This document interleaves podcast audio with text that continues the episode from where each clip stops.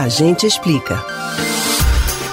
Muita gente comenta que está saindo do supermercado com menos sacolas que o de costume, embora leve a mesma quantia de dinheiro ao local. Na hora de fazer as contas do mês, energia elétrica, transportes, habitação e outras despesas parecem engolir toda a renda das famílias. Você também tem a sensação de que os seus ganhos vêm perdendo poder de compra? Não é para menos.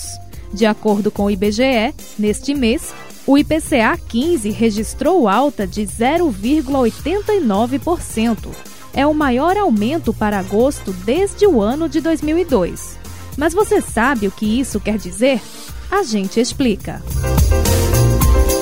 O Índice de Preço ao Consumidor Amplo, IPCA, é um indicador de inflação verificado pelo Instituto Brasileiro de Geografia e Estatística, IBGE. Ele aponta a variação de preços no comércio para o comprador final e é usado, por exemplo, como referência para reajustes de contratos e investimentos. É o índice oficial de inflação ou deflação. O IPCA é calculado nas regiões metropolitanas do Recife, Curitiba, Belém, Belo Horizonte, Fortaleza, Porto Alegre, São Paulo e Rio de Janeiro, além da cidade de Goiânia e do Distrito Federal. Depois que o cálculo de cada região é feito, os valores são reunidos para formar o Índice Nacional. A equipe do IBGE colhe as informações diretamente nos estabelecimentos comerciais e de prestadores de serviços, nas concessionárias de serviços públicos e também nos domicílios. As categorias de consumo que compõem o índice são alimentação, transportes e comunicação, despesas pessoais, vestuário, habitação, saúde e cuidados pessoais e artigos de residência. No caso do IPCA 15, o período de coleta abrange, em geral, do dia 16 do mês anterior ao dia 15 do mês de referência. A subida para 0,89% em agosto de 2021 superou a alta esperada pelo mercado, que era de 0,82%. Um dos maiores responsáveis por esse resultado foi o preço da energia elétrica, que teve aumento de 5%.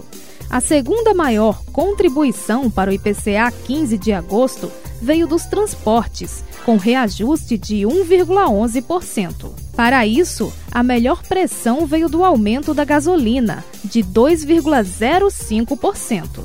A gasolina sozinha foi responsável por 0,12 pontos percentuais do IPCA 15 deste mês.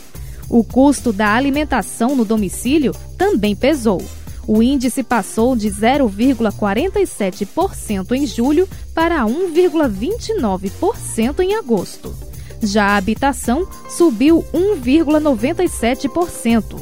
Artigos de residência, vestuário, despesas pessoais, educação e comunicação também ficaram mais caros. A única redução foi na categoria Saúde e Cuidados Pessoais, que caiu 0,29%. Nesta mesma semana, o ministro da Economia, Paulo Guedes, disse que a inflação brasileira não está fora de controle e que os índices de preços sobem no mundo todo.